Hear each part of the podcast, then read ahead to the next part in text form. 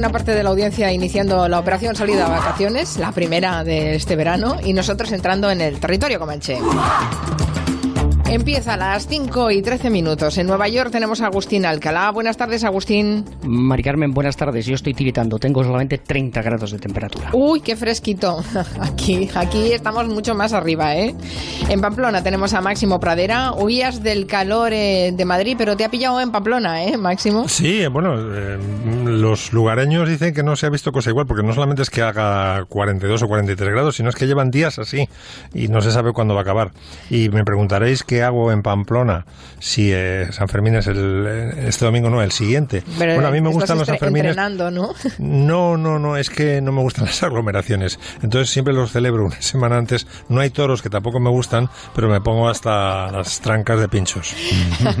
Está bien, que te aprovechen. Aquí en mi Quiotero, buenas tardes. Buenas tardes. Y Nuria Torreblanca, buenas. Como estamos cerca del mar, aquí se está fresquito. No, no. Aquí se está. cerca del aire. Yo he bajado por las ramblas y. o sea, la imagen era como no sé. Como Terminator 2, ¿no? O como, no sé, me sentía como un frigopié en una sauna o algo así, o sea, como derritiéndome a medida que avanzaba.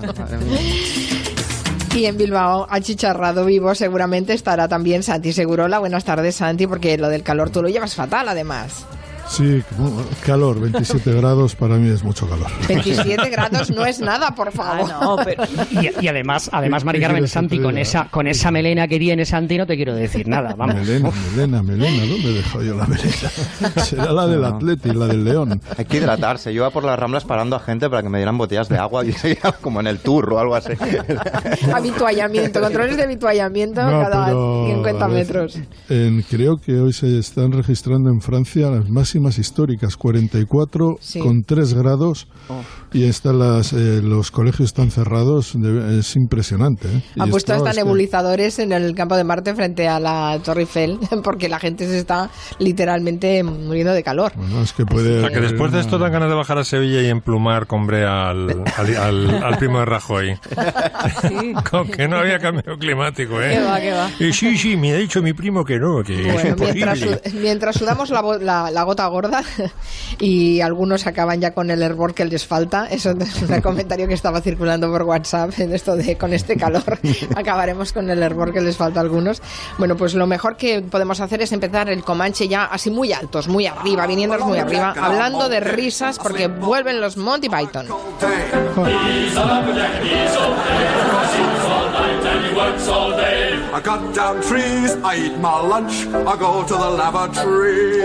Que parece mentira que estos cómicos ingleses cumplan 50 años, em, porque bueno, siguen siendo igual de vigentes. Todavía te ríes viendo la vida de Brian, por ejemplo. su, primer, su primer programa de televisión High Flying Circus de Monty Python creo que es de septiembre de 1969. Esos cambiaron totalmente la manera de hacer humor en la televisión bueno, y para, por lo menos para mi generación, no sé si creo que para una generación siguiente estos tipos eran la leche. O sea, sinceramente eran unos genios de, del humor, pero en todos los ámbitos. En la, en la radio lo habían sido, en la televisión y en el cine. O sea, cualquiera que haya visto la, la vida de Brian, pues ya sabe lo que le espera. Morirse de risa, pero, pero pensando, ¿eh? Quiero decir que era, era unos, unos cómicos eh, tremendos. Y ahora, 50, 50 años después, sobreviven seis. Murió uno de ellos y eh, otro, Terry Jones, tiene problemas de, memoria. El resto, pues se van a rendir homenajes por todas partes en Inglaterra. ¿eh? Y, y, vuelven ellos a hacer, van a hacer alguna, algunos sketches para la televisión, incluso para la radio, e incluso pretenden hacer la cadena más larga humana de Gumbis. O, eh, Gumbis son esos los paletas inglesos que llevan los, los eh, el pañuelo anudado con cuatro nudos, las botas de goma hasta la rodilla y los, y los pantalones hasta, hasta las tetas con, con bueno, pues nuestros, nuestros otilios o nuestros Pepe Goteras, sí. Bueno, pues creo que va a haber una concentración de miles de personas de, de Gumbis porque el acontecimiento promete y va a haber un mes, eh, de hecho va a haber más de, un mes, hay celebraciones y de reconocimiento por, por todas las partes, en Londres, en el Barbican, en todos los grandes centros eh, de, de Londres Y ellos lo han definido muy bien. Decíamos, pensábamos que eh, nacimos en una época estúpida, pero da la sensación de que esta es más estúpida todavía. ¿no? Seguro.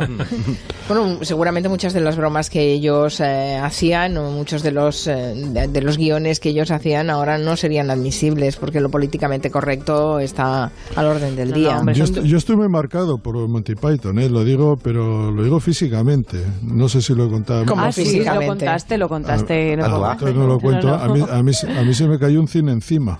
Sí, sí. Viendo la vida de Brian. ¿En serio? Era un cine muy viejo. De, el cine se vino abajo con la vida. El cine, el cine fantasio y estaba. la había visto todo el mundo y yo no. Fui a una sesión de cinco y eh, me puse en la penúltima fila. No había mucha gente, pero. Y, justo cuando empieza la, la película, noto un golpazo en la cabeza, pero terrorífico. Y se había caído un desde la platea, se, había creído uno de estos, un embellecedor de estos que rodean la platea y me acabé cinco días te embelleció, te embelleció la cocorota, joder. bueno, no, me extraña que, lo recuerdes y que te haya quedado marcado para siempre, ¿no? A mí sí me marcaron mucho los Monty Python y el Flying Circus en especial, porque yo creo, si no recuerdo mal, fue en TV3 y en muchas televisiones autonómicas se, emitieron muchos programas de la BBC, eh, pues por ejemplo, no sé, desde, desde los Monty Python hasta, hasta Rowan Atkinson también, programas que hacía. y Young Ones, o sea, los, Young Ones también, los Jovas. Y, y esto sí era, recuerdo que intentabas aprender inglés yo intentaba, bueno, me fijaba mucho en John Cleese la madre que lo trajo, lo rápido que hablaba ese hombre y era imposible, pero igualmente, aunque no entendieras exactamente qué es lo que decían, ese humor universal, no hay nada que haya superado eso. Creo que no hay nada que haya superado a los Monty Python. A mí me gusta mucho el gag de los cuatro de Yorkshire, que son como estos tres tipos con mucho dinero, que están discutiendo quién lo ha pasado peor. Que es algo de una escena que ves tantas veces en sitios. Que yo vivía en una caja de zapatos. Ya, pues a mí me hacían barrer con la lengua al alquitrán. es buenísima. El del loro Mi gag favorito es el de, el de la tabla cuadrada del, del, tipo que no sabe cuándo ha perdido, ¿no? El caballero negro. Sí. Pues yo, que le cortó los brazos y las piernas y dice, bueno, te rindes ya, ¿no? Yo quiero no, no, quiero pelea, cobarde.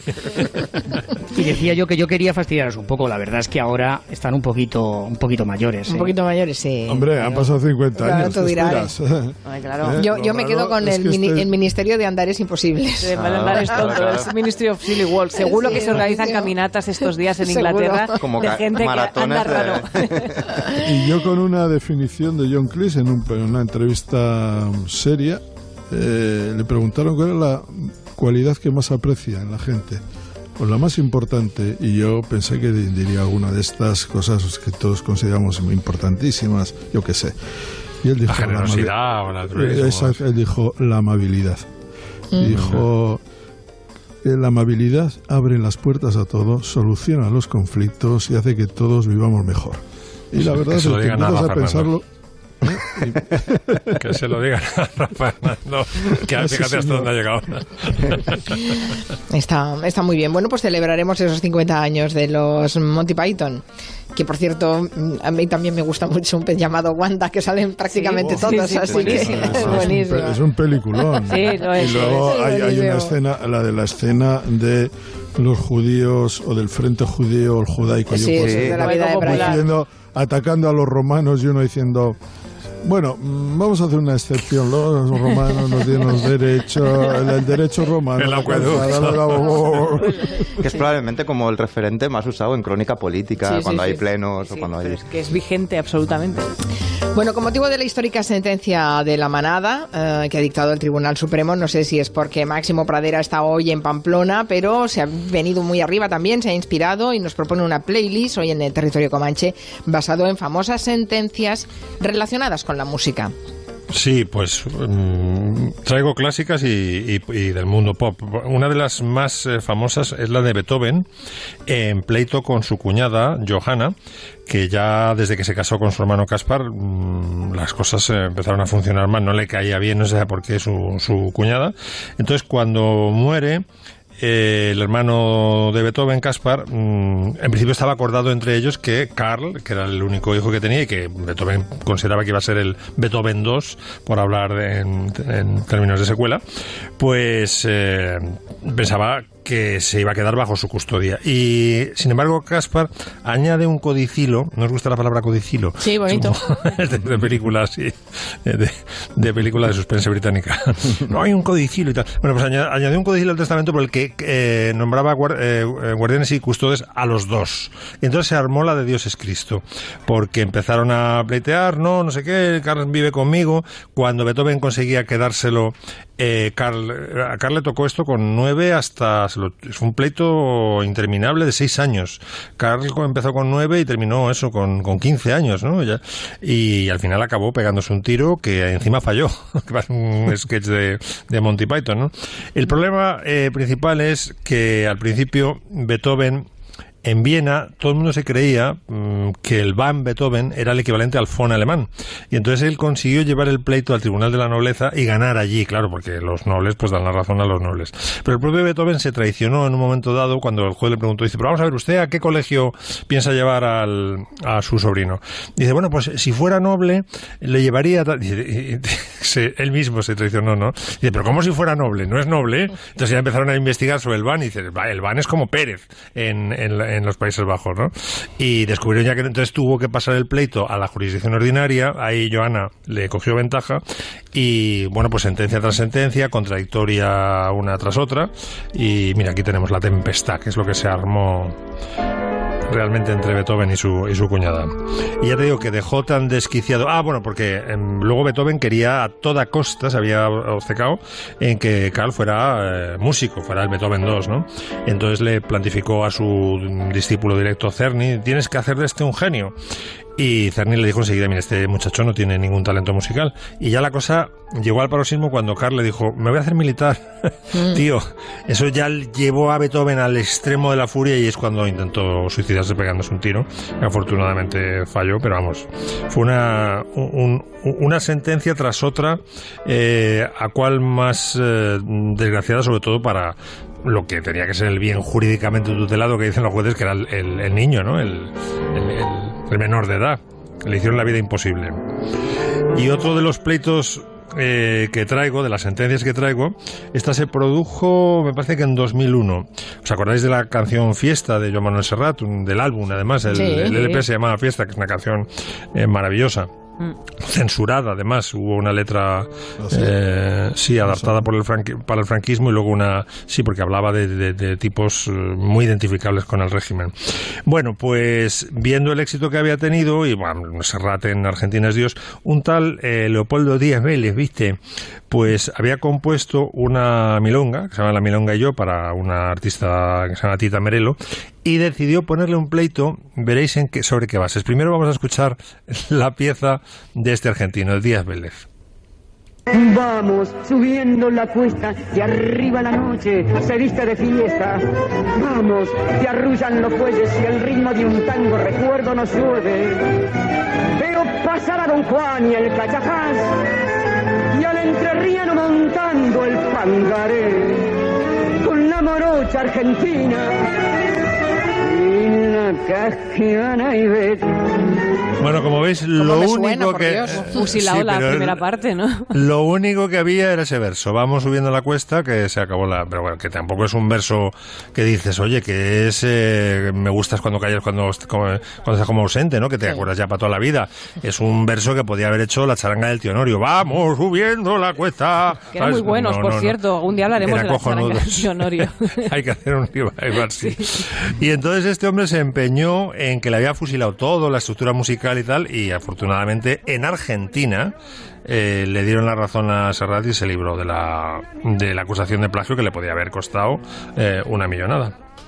Vamos subiendo la cuesta que arriba mi calle se vistió de fiesta. Vamos subiendo la cuesta y arriba la noche se viste de fiesta.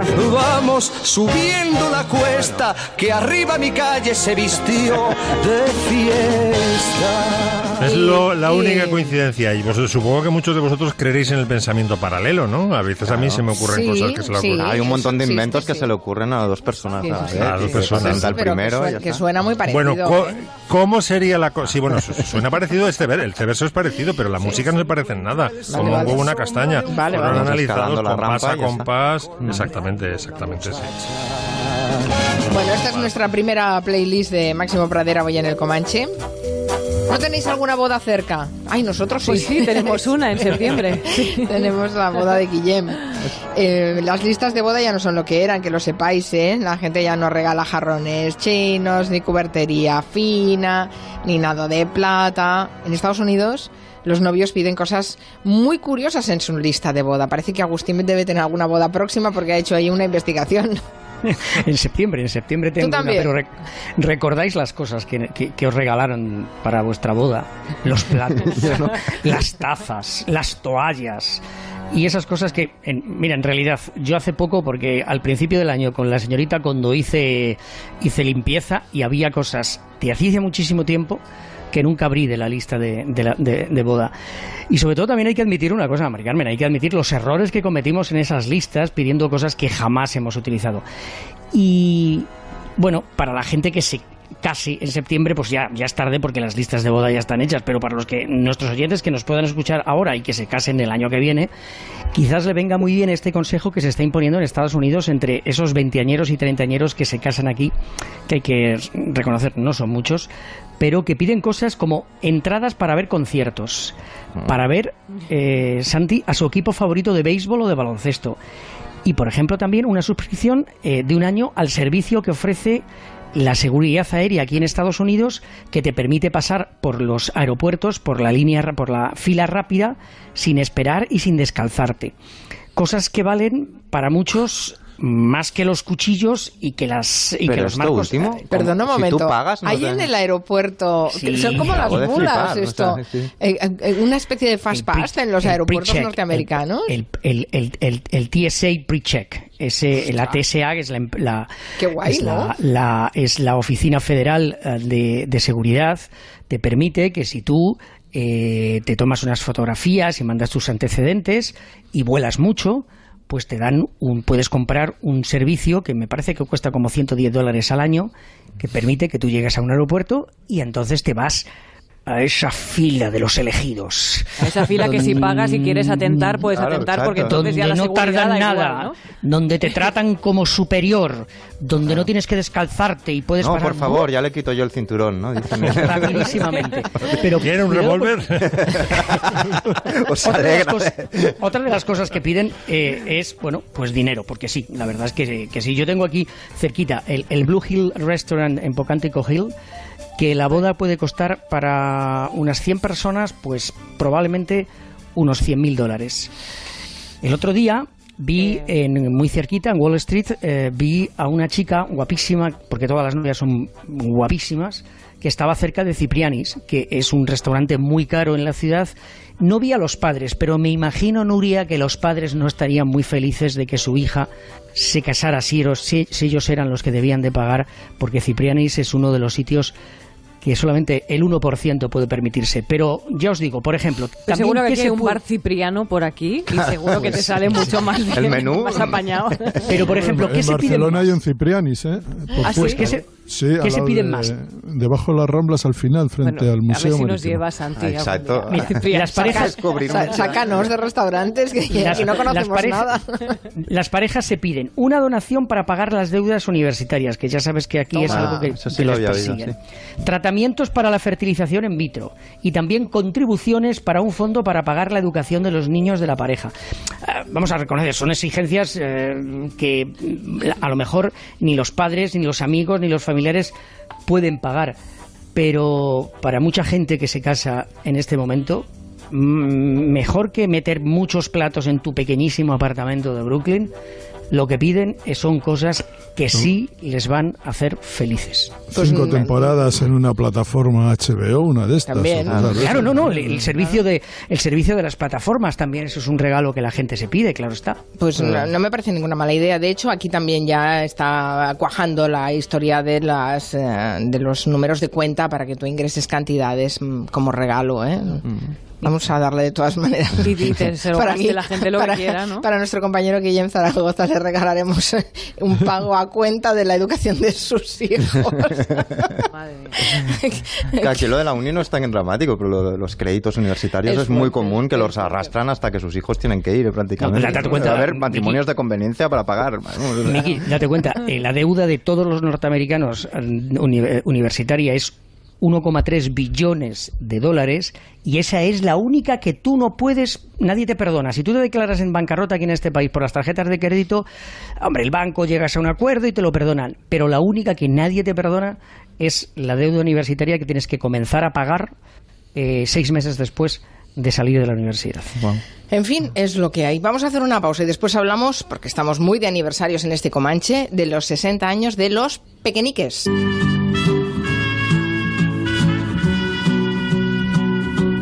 Es muy posible que los más jóvenes descubran en este momento por primera vez a los Pequeñiques, que es una banda que cumple ahora 60 años, pero seguro que aquí todos más o menos habéis oído hablar de ellos. Sí, es que, a ver...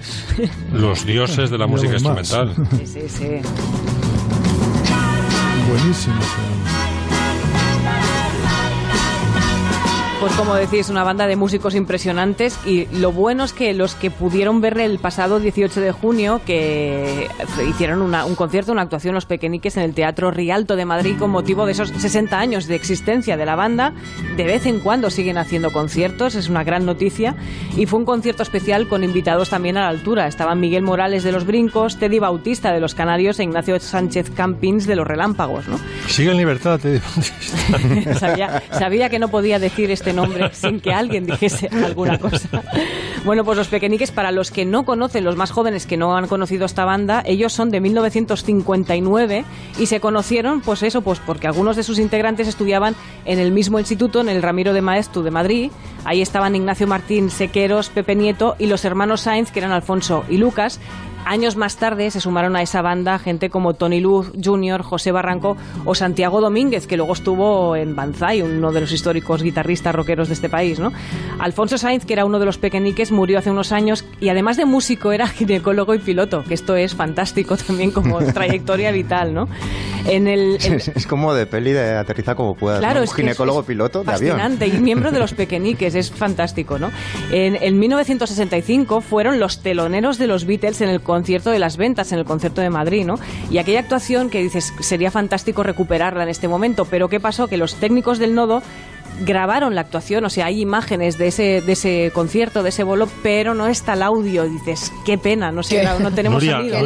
teloneros pequeñiques y presentador Torrebruno, ¿puede ser o me lo invento? Puede ser, si no recuerdo mal, creo es así, es así. Torrebruno de maestro de ceremonias. Como con los Beatles también fue. Más pequeño que ninguno, ahí estaba yo. Son las ventas, aquí en la Monumental fueron los Irex Ajá. y no recuerdo quién fue el presentador. Yo lo sabía y no recuerdo ahora exactamente quién lo presentó. En, Madrid Torrebruno, desde luego. Y recibieron a los Beatles las hermanas Hurtado vestidas de flamencas. y además hubo, la, hubo la cosa esta de que el régimen o sea, lo que hizo es decir que en Madrid había sido tibio el recibimiento y entonces en el nodo yo he visto las imágenes y enseñan como las gradas que están semivacías eh, y dicen, bueno, no ha causado un gran impacto la actuación de los sí, En cambio aquí los dejaron un poco más... Lo rebajaron De los melenudos, no se llaman los Beatles. Sí, el imponente... Los cuatro melenudos. Sí, con el imponente tocado capilar o algo así decían. esa narración, exacto. Que sepáis que la primera Fender Stratocaster que hubo en España la tuvieron los pequeñiques y no la tuvo antes alguien que no sabemos, fueron los pequeñiques y tuvieron éxitos muchísimos, grandes canciones como mm. esta que suena también, Embustero y Bailarín. que es tan de canción de, de, peli de Alex de la Iglesia, esta mm. música. Y muchos, seguro, yo no, pero algunos de vosotros quizá en vuestro momento bailasteis palomitas de maíz en alguna eh. discoteca. La y versión tú también, lo que es que no te acuerdas. Pero... pues probablemente fue eso. Y yo no sé si vosotros tenéis alguna de estas bandas. Yo, tengo, con respecto a los pequeñiques, creo que soy el mayor de los que están. Bueno, Alcalá me lleva unos años, pero en cualquier caso. y, yo les traicioné. No, no, me subestiméis, queridos amigos. de alguna manera les traicioné porque en el 69, 69 aparecieron dos discos. Este, precisamente, El tiempo vuela y Time is Tight. es el mismo, es una versión El tiempo vuela de la canción de del instrumental de Booker T y los MGs y los MGs. Mm. Y estuve dudando si comprar el de los pequeñiques porque salieron a la vez. ¿eh? Y estuve dudando entre los pequeñiques y Booker T. Me quedé con Booker T y la verdad es que me encantaban. Y por cierto, ya que hablando de, de los pequeñiques y el deporte, un programa mítico sobre el primero que hubo sobre la NBA en España, lo llevó a Ramón Trecet en, mm. televisión española, se titulaba mm. Cerca de las estrellas, como un pedazo de canción, como homenaje a una canción tremenda de los pequeñiques. Nos dice Miguel Díaz a través de Twitter, ¿sabéis que Lucas Sanz, el cantante de Los Pequeñiques, tuvo una notoria carrera como piloto de rally siendo piloto oficial del equipo de Fasa Renault? Bueno, esta familia de verdad, ¿eh? O sea, los pequeñiques es que en un día hay que hacer un especial solo con las trayectorias de cada uno, porque es fascinante. Juan Pardo estuvo también allí, ¿eh? En los pequeñiques. Sí, sí. Fíjate, qué, maravilla. eran musicazos, la verdad. Bueno, 60 años ¿eh? de los pequeñiques, seguro que muchos eh, oyentes lo han recordado, estas canciones. Yo recuerdo singles pequeñitos, ¿eh? con todas las versiones. Y los guardas, espero. Lady Alguno habrá por casa de mis padres, sí. Alguno que no haya te acabas de descubrir, seguro te acabas de descubrir. Si hace 60 años y ya te comprabas con 20 los dijo, pues mira, contamos 80. No, no, yo tengo, yo tengo hermanos que escuchaban la radio y yo, mayores que yo, escuchaba la radio Ángel Álvarez sobre todo, y en los mm. pequeñicos los asocio con Ángela Álvarez de Radio Nacional de España, que programa Caravana, por cierto, y recuerdo toda la sucesión desde niño de todos los títulos de Pequeñique, Lady Pepa, Hilo de Seda, eh, Ay, Lady Pepa, yo tenía ese single de Lady Pepa. Había un bar en Malasaña, ¿verdad? no lo digas porque, porque Alcalá te va a crujir. me ponen ya con 100 años ya, me ponen en la vejez. No, pero eran, eran discos que tenían mis padres en casa, claro. Bueno, sigamos avanzando, que el señor Otero se nos ha puesto también nostálgico. Este buen hombre ha despertado esta mañana y ha caído en la cuenta de que todo lo que le apasionaba de jovenzuelo. Oh Dios, he pensado. En su caso, en el nuestro 60, pero en su caso, 25 años. Porque hay, nostalgias que son nostalgias heredadas. Yo, siento las efemérides de Monty Python o Pequeñiques como mías, aunque no lo viviera en el momento porque me molan mucho pero luego están las propias, las tuyas, y yo creo que es eso, nos pasa a todos. Yo creo que no te das cuenta de que el tiempo pasa cuando te llaman de usted por primera vez, ni cuando te ceden el asiento en el, en el metro, sino cuando ves que de repente lo que te gustaba un montón cuando tenías 14 años, que es el caso, eh, pues ha cumplido 25. Y me he dado cuenta, me di cuenta ayer como de una, un disco una novela y una peli eh, que descubrí en esa época cuando eres una esponja, que además son tres obras como que, más que ellas en sí, me descubrieron muchas otras, pues cumplían todas 25 años. Y una de ellas era esta.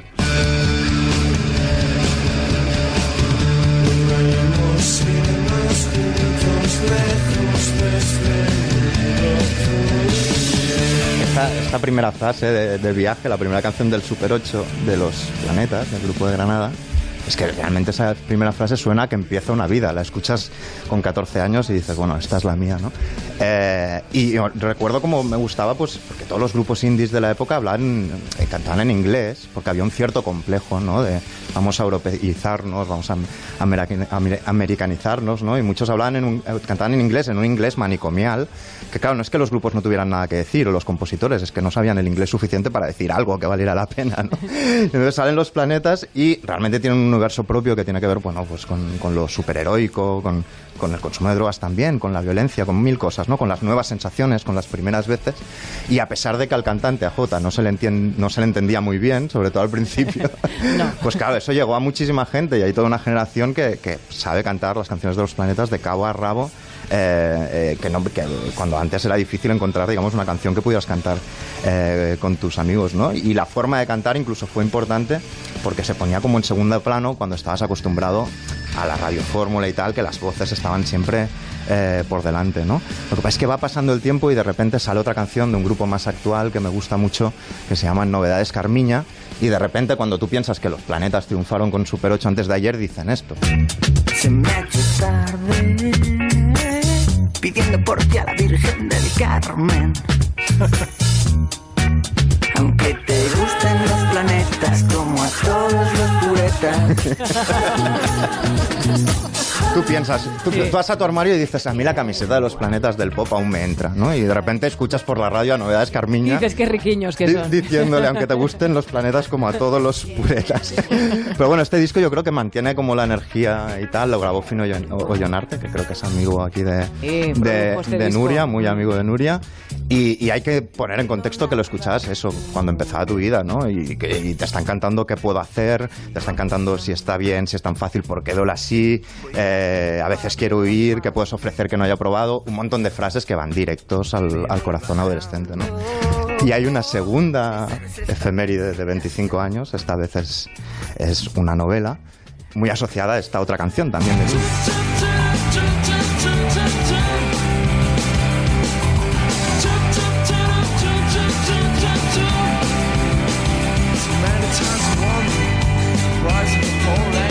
a contradecir todo lo que estaba diciendo antes porque realmente es un inglés básico y muy coreable porque cantan chup chup, pues la canción está muy bien. Y es de la peli, la recordaréis por, porque es de la peli de Historias del Cronen, ¿no? Mm. que está basada en la novela que salió en el año 94. Eh, que escribió José Ángel Mañas cuando tenía solo 23 años, que esto pasa muy, muy de uvas a peras y pasa todavía menos que ese mm, tipo de 23 años, ese posadolescente casi, envíe la novela al premio Nadal y quede finalista.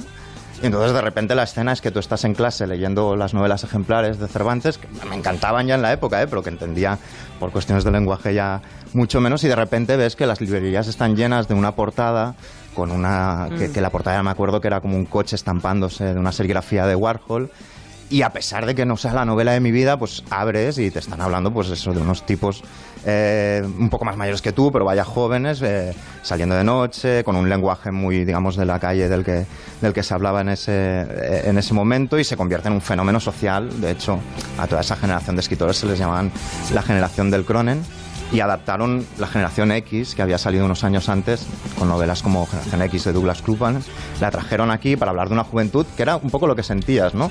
Todo lo importante que ha pasado ya les ha pasado a nuestros padres y qué podemos hacer nosotros, pues salir de fiesta, ¿no? Este punto hedonista casi distanciado y nihilista, que yo creo que la, novela, a pesar de todo, eh, explica bastante bien. Y lo que fue un bombazo fue la peli. La generación X es inconformista. Eh, si tienes cojones, vamos al puente. Rebelde y vividora. Venga, aguante, échale huevo. Juan Diego Boto. Venga, marica, salta de eso. Jordi Moya. No me llames marica, joder. Cayetana Guillén Cuervo. Y procura no venir muy colocado. Una película dirigida por Moncho Armendari, ganadora de un gol. Ya resumen el 25 años han pasado, ¿eh? De esto 23 o 22 años, sí, sí. Que la peli, por cierto, como pasa con tantas otras pelis, edulcura, edulcora un poco el, final, porque el personaje de, de la novela de Mañas es un sociópata que no tiene redención ninguna y no es por hacer spoiler, ¿puedo? 25 años después, Nuria. no, no. Bueno, hay gente pues que no se la ha leído el, todavía. el caso es que en el caso de la peli es un poco diferente y además es casi de los últimos autores así jóvenes que cobró como, yo qué sé, el tío explica que cobraba anticipos editoriales de 25.000 euros. La novela vendió ciento y pico mil. después. Eh, que esto, hablar de esto ahora mismo para los escritores actuales es como hablar de que cuando los dinosaurios dominan la Tierra. Después escribió Mensaca, que también funcionó muy funcionó más o menos. y, luego se ha dedicado a, ha hecho novelas histórica, tal. Bueno, yo la verdad es que recuerdo ese primer impacto cuando era adolescente, no es un escritor que luego haya seguido, ¿no? Mm. Pero sí que en su momento pues tuvo ese interés, ¿no? Y la otra, que podríamos llamar a Guillem, porque nos ha estado recitando la peli, de, o sea, la peli entera de memoria, porque le regalaron el CD, es quien no ha tenido, digamos, no ha tenido en casa uh, un póster o ha estado en casa un colega que lo tenía o en un bar donde bebiera que lo tenían de la peli que tenía, por ejemplo, esta canción.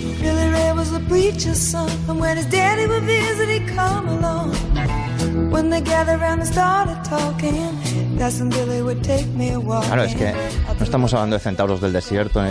Pulp Fiction tiene 25 años también. hace 25 años que ganó la Palma de Oro, hace 25 años que una señora del público increpó a Tarantino y él respondió con una peineta a los Bárcenas desde, algo tan solemne como es el Festival de, eh, de Cannes. Y aparte de que, digamos, de lo moderno y posmoderno que eran los planteamientos y la narrativa que tenía y la increíble cantidad de escenas divertidísimas que, que tenía, era lo que decía antes, una peli que te servía un montón de pistas para otro cine, para otras novelas que luego acabarías descubriendo, ¿no? No sé, Los amigos de Eddie Coyle, Los asesinos de Hemingway, tantas pelis de, de, cine negro, etcétera, etcétera, etcétera. Y la música, ¿eh? Y sobre todo la música también, claro. Es que después de la primera escena saltan a Jungle Boogie y aquello ya arranca y no, no, tiene, no tiene techo ninguno, ¿no? Y luego hay cosas curiosas, por ejemplo, ¿os imagináis Pulp Fiction con sin Travolta? Porque el que quería el papel era Daniel Day-Lewis y quería el papel y estuvo a punto de tenerlo. Y Uma Thurman no iba a ser Uma Thurman. Si no fuera por sus compromisos con, con Seinfeld, sería Julia Louis Dreyfus, la chica de, de, de, Seinfeld, ¿no? Pero bueno, claro, tú eres adolescente... Bueno, te puede gustar a cualquier edad, pero, por ejemplo, la palabra fuck o joder en la traducción de la banda sonora que escuchaba Guillem Estamos hablando de que sale un total de 265 veces. solo quieres más, solo quieres contarlas, ¿no? Eh, y bueno, es una peli que, vamos, que ha envejecido absolutamente bien. Antes estábamos hablando con Nuria, con Mari Carmen y con Guillem de nuestras escenas favoritas. La mía hablando de herencia y de efemérides, mi favorita, mi, mi monólogo favorito es este. Tu padre decía que este reloj te pertenecía por nacimiento.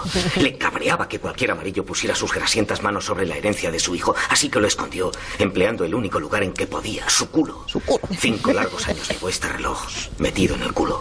Luego, antes de morir de disentería, me dio el reloj. Usé este incómodo trozo de metal en mi culo durante dos años. Entonces, después de siete años, volví a casa con mi familia. ¿A partir de cuántas veces tendrías que ver esto para no reírte? Yo creo que, no sé, un millón. Ay, es buenísimo, sí, sí, grandes bueno, diálogos. La frase del señor Lobo, de no empecemos todavía. Claro, claro. Es que, eso lo hemos usado bastante. yo esa la uso diario. Ay, señor, bueno. En cuanto me vengo arriba. Vamos a cerrar con la playlist de Máximo Pradera, que estábamos eh, recordando sentencias, relacionadas con la música. Sentencias históricas. Bueno, mm. histórica fue, por ejemplo, la que condenó a George Harrison por robar la canción He's So Fine a las Chiffons. He's so fine.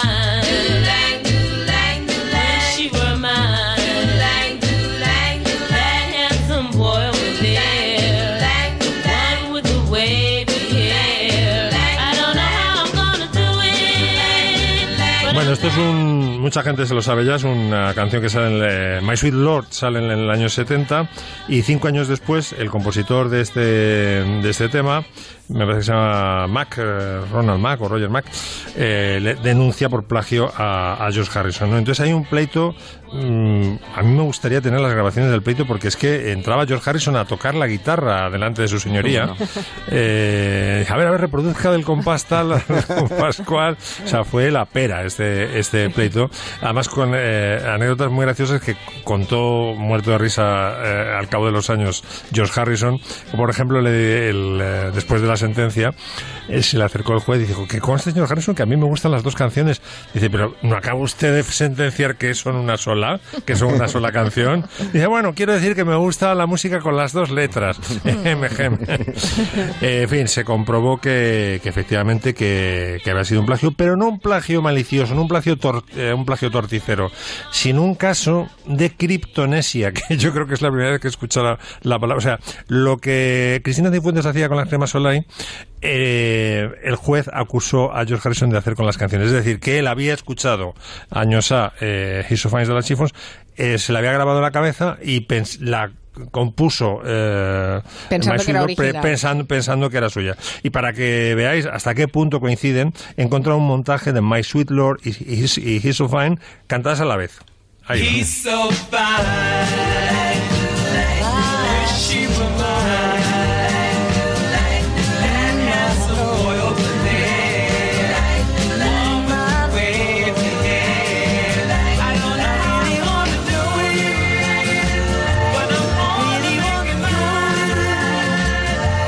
Tuvo que soltar el pobre George 5 millones de dólares para quedarse con los derechos de His y zanjar el, el, pleito. Y ya me despido con el caso de una melodía que siempre le fue reconocida a su autor como suya, eh, el tema de James Bond, lo que se llama el Gun Barrel Theme, el, cuando se ve a James Bond a través del cañón de la pistola. Eh, Es de Monty Norman, que era un músico británico que le pidieron eh, los productores de James Bond en la primera, en Doctor No, a ver que si puedes hacernos la banda sonora. Él llegó con un tema mm, reciclado de un viejo musical sobre una novela hindú eh, que había compuesto hacía años. Entonces, mm, los productores le dijeron, me parece que eran Broccoli y Salzman, ¿no? Eh, mola el tema, pero hay que, hay que orquestarlo de otra forma. Entonces entró John Barry, ¿no? El tema se hizo famoso, obviamente, desde que lo orquestó John Barry con esa famosa guitarra eléctrica y tal. Pero sí hubo sentencias porque mucho insensato en libros y en revistas especializadas a veces citaba a John Barry como autor del tema James Bond. Entonces Monty Norman metía una demanda por, por, por libelo y ganó no sé cuál, cualquier cantidad de pasta a través de, de, de sentencias que le daban la razón y decían, no, no, usted ha puesto a, a John Barry, pero es, este, es Monty Norman. El. No puede ser que se nos haya acabado ya el Comanche, qué rápido Sí, es que ha esto ido. tiene, esto tiene, tenía que Muchas gracias a todos. Os dejo con las noticias de las seis hasta ahora.